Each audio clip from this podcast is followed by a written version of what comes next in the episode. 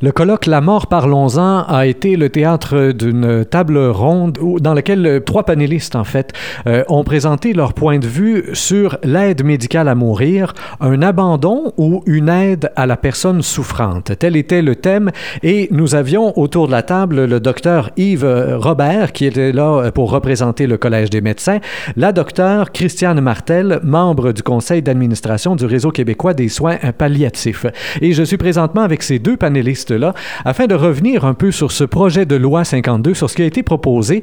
Tout d'abord, un projet de loi, euh, on s'est beaucoup penché sur cette portion du projet de loi, l'aide médicale à mourir, mais on a vu très rapidement finalement que le projet de loi en lui-même, bon, c'est pas un projet de loi mammouth, mais il y a plusieurs aspects qui qui concernent pas nécessairement l'aide médicale à mourir proprement dit. Vous en avez fait d'ailleurs une présentation là.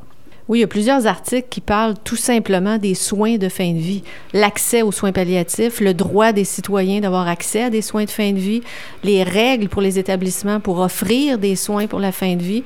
Donc, il y a plusieurs articles de la loi, je vous dirais un plus grand nombre d'articles qui sont pour améliorer les soins de fin de vie. Donc, pour les soins palliatifs, c'est un bon côté de la loi. Ce qui, nous, est plus préoccupant, c'est que ce soit dans la même loi que le lieu où on parle d'aide médicale à mourir. Pour vous, la base, votre réaction là, face à cette euh, inquiétude là, qui est soulevée par les responsables de soins palliatifs, est-ce que ce serait finalement euh, de bon augure de séparer les deux, de sortir cette portion de la loi et d'en faire une loi en tant que telle? Bien, comme collège, on n'a pas de choix euh, préféré là-dedans, euh, je dirais que le fait de le mettre ou non dans, dans ce projet de loi est un peu accessoire sur, sur le plan pratique pour nous. L'important, nous autres, c'est d'assurer la qualité des services. Euh, une des et, d'ouvrir des options. Je pense que le message qu'on a entendu des gens qu'on a rencontrés au cours de notre réflexion de, qui a duré trois ans, en 2006 et 2009, c'est de, de pouvoir ouvrir des options et surtout de les encadrer. Parce qu'une des choses qui nous préoccupe, c'est qu'on entend beaucoup d'anecdotes, de, cas isolés, euh, de situations où il aurait pu y avoir des formes d'euthanasie. Euh, de façon clandestine. Et donc cet aspect-là nous préoccupe, nous, comme régulateurs et protecteurs du public, et on se dit d'avoir un cadre permet au moins d'être capable de surveiller un certain nombre de choses, même si ce n'est pas garanti qu'on n'aura pas de dérive. Euh, mais au moins avec un cadre, on a des outils qu'on a en main pour être capable de voir ce qui se passe et d'intervenir le cas échéant. C'est clair que pour nous, l'aide la, médicale à mourir, c'est une portion infime et exceptionnelle des soins de fin de vie et de pouvoir utiliser cet, argument-là pour favoriser une, meilleure qualité de soins de vie, une diffusion, une accessibilité aux, aux, soins de fin de vie de meilleure qualité, c'est tant mieux. Et c'est ce qu'on a observé dans plusieurs pays où il y a eu des législations sur l'euthanasie. Ça a été souvent l'élément qui a permis le développement des soins palliatifs et des soins de fin de vie de qualité. Est-ce que, est que vous êtes d'accord avec cette affirmation? Euh, vous avez probablement étudié le dossier d'assez proche, vous aussi, au cours des dernières années. Là. La dernière affirmation, donc, euh, du docteur Robert, la réflexion et l'instauration même d'une réglementation sur l'aide médicale à mourir euh, va apporter, va bonifier les soins palliatifs, finalement, dans l'ensemble, d'après ce qu'on a pu observer. C'est ce que vous... C'est pas l'objectif, mais c'est l'effet, finalement, qui, qui a été observé dans d'autres pays. Est-ce que vous avez les mêmes échos? Mais oui, mais c'est ce qu'on souhaite parce que s'il n'y a pas des bons soins en fin de vie, euh, les gens vont demander à mourir par dépit parce qu'ils ne sont pas bien accompagnés. Donc, c'est certain que si on arrive dans une société où on, on légalise, où on permet l'aide médicale à mourir, on souhaite éviter que les gens le demandent parce qu'ils n'ont pas accès à des médecins, ils n'ont pas accès à un soulagement et par dépit, parce qu'ils souffrent, ils vont choisir de mourir. Donc, la personne, euh, c'est pour ça que l'effet est que, comme société, souvent, on va s'équiper mieux. C'est ce qu'on a vu avec le Parti québécois. Ils ont donné des sous-soins palliatifs, ils ont accordé des budgets pour développer des liens en soins palliatifs. On voit que la volonté d'améliorer les soins palliatifs est présente parallèlement à une législation sur l'aide médicale à mourir. Est-ce que l'effet sera là? On le souhaite, mais on voit qu'il y a une volonté de, de ça. Donc, au niveau des docteurs en soins palliatifs, vous n'êtes pas a priori contre l'aide médicale à mourir. C'est, est-ce qu'on peut en arriver à cette conclusion-là? Vous disiez vous-même, euh, nous sommes pour des soins palliatifs appropriés. Est-ce que dans certains cas exceptionnels, et comme l'a décrit le docteur Robert, quand un adulte apte à consentir, qui a une maladie terminale, en phase terminale souffrante, en arrive à faire réellement cette demande-là, est-ce que pour vous, à partir de ce moment-là, ça devient un soin palliatif approprié que l'aide médicale à mourir dans ce contexte-là? Même dans ce contexte-là, la communauté des soins palliatifs a beaucoup de difficultés à dire on, accepte un geste comme ça parce que dans la réalité du quotidien, mais c'est notre réalité à nous, on ne voit pas le besoin. Avec l'outil dont, on a parlé pendant le colloque de la sédation palliative, continue, les situations de fin de vie où les gens sont en souffrance euh, intolérable. ce qu'on offre comme soin à soins palliatifs est une sédation continue. La personne qui est malade et souffrante dort, mais on continue d'accompagner les gens autour.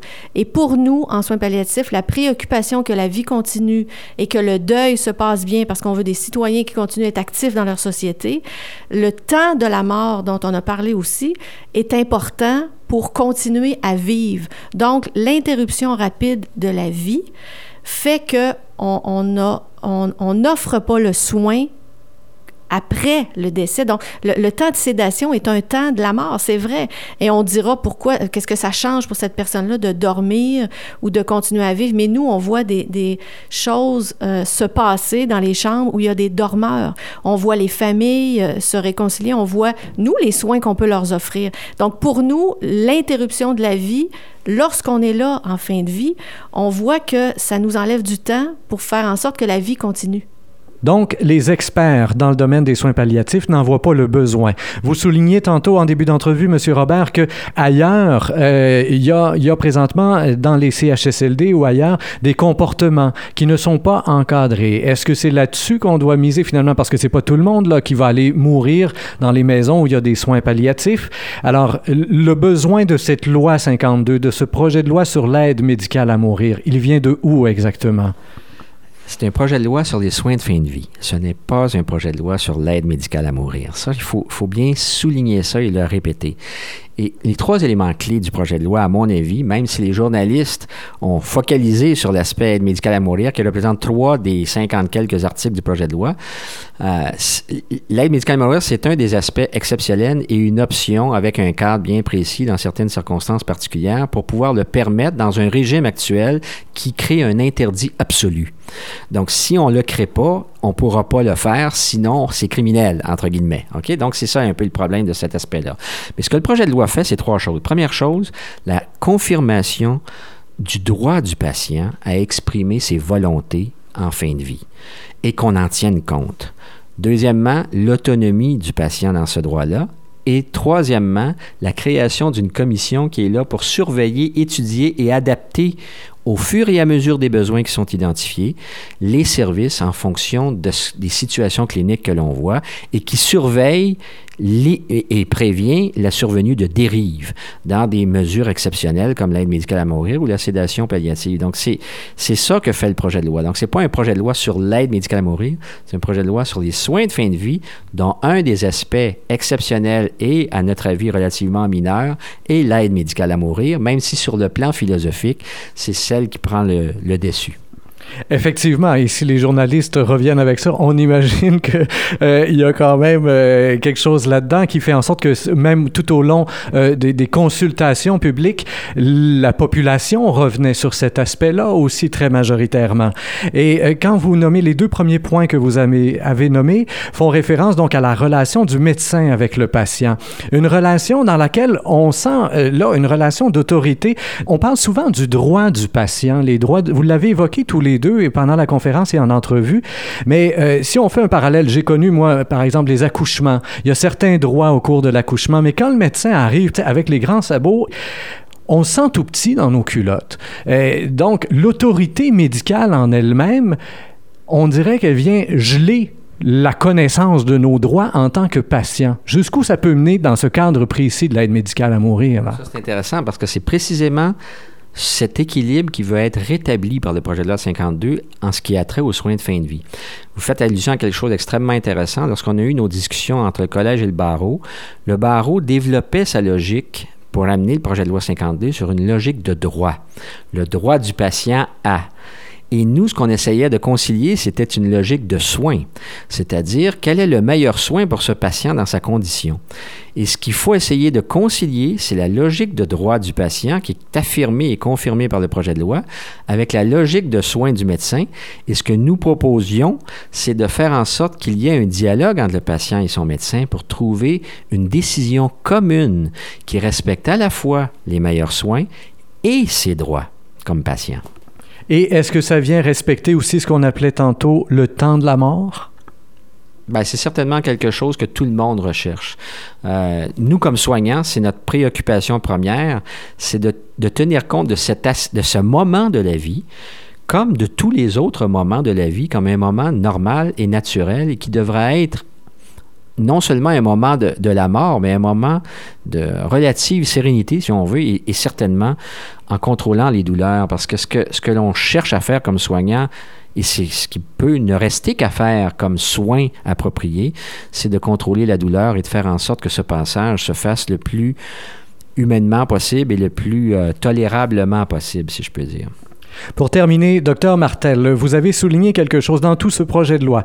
Euh, vous avez souligné vers la fin de votre intervention qu'un mandat d'inaptitude dans lequel on peut décrire nos désirs euh, sur bon euh, nos volontés, qui va faire quoi avec qui, avec quoi, comment payer quoi. Et là-dedans, on nous disait avant qu'on pouvait aussi inscrire là certaines volontés au niveau de notre propre vie, au niveau des soins qu'on veut recevoir. Cela dit, vous disiez, ce n'est pas assez, ça prend un autre document, encore de la paperasse supplémentaire à côté.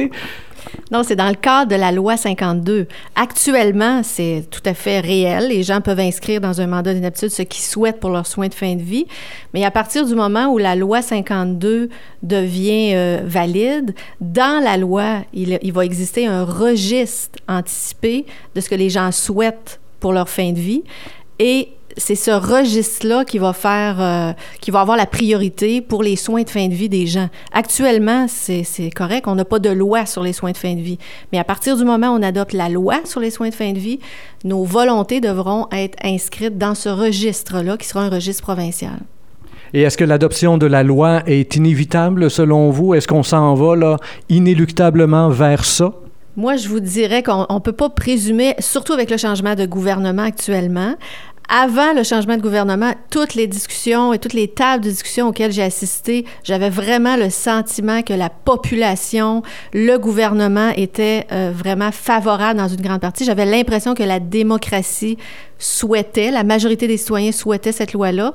Là, avec le changement de gouvernement, j'ai plus de nuances dans le sens où on sait que les députés qui avaient des, euh, qui avaient des doutes sur ce projet-là étaient de, du côté des libéraux. Donc, je crois qu'il va y avoir discussion, mais on est dans un mouvement comme ça de société. On est dans un mouvement de société où les gens ont peur de mourir, ont peur de vieillir et ils veulent garder le contrôle sur ce temps-là. Donc, la loi amène un contrôle, en fait, une illusion de contrôle sur ce temps-là, et c'est ce que les citoyens souhaitent, je crois. Docteur Yves Robert du Collège des médecins, docteur Christiane Martel, membre du conseil d'administration du Réseau québécois des soins palliatifs. Merci bien à vous deux pour vos conférences aujourd'hui. Et vous, chers internautes, je vous invite à faire circuler cette entrevue sur Facebook, Twitter et autres réseaux sociaux. Au microphone, Rémi Perra.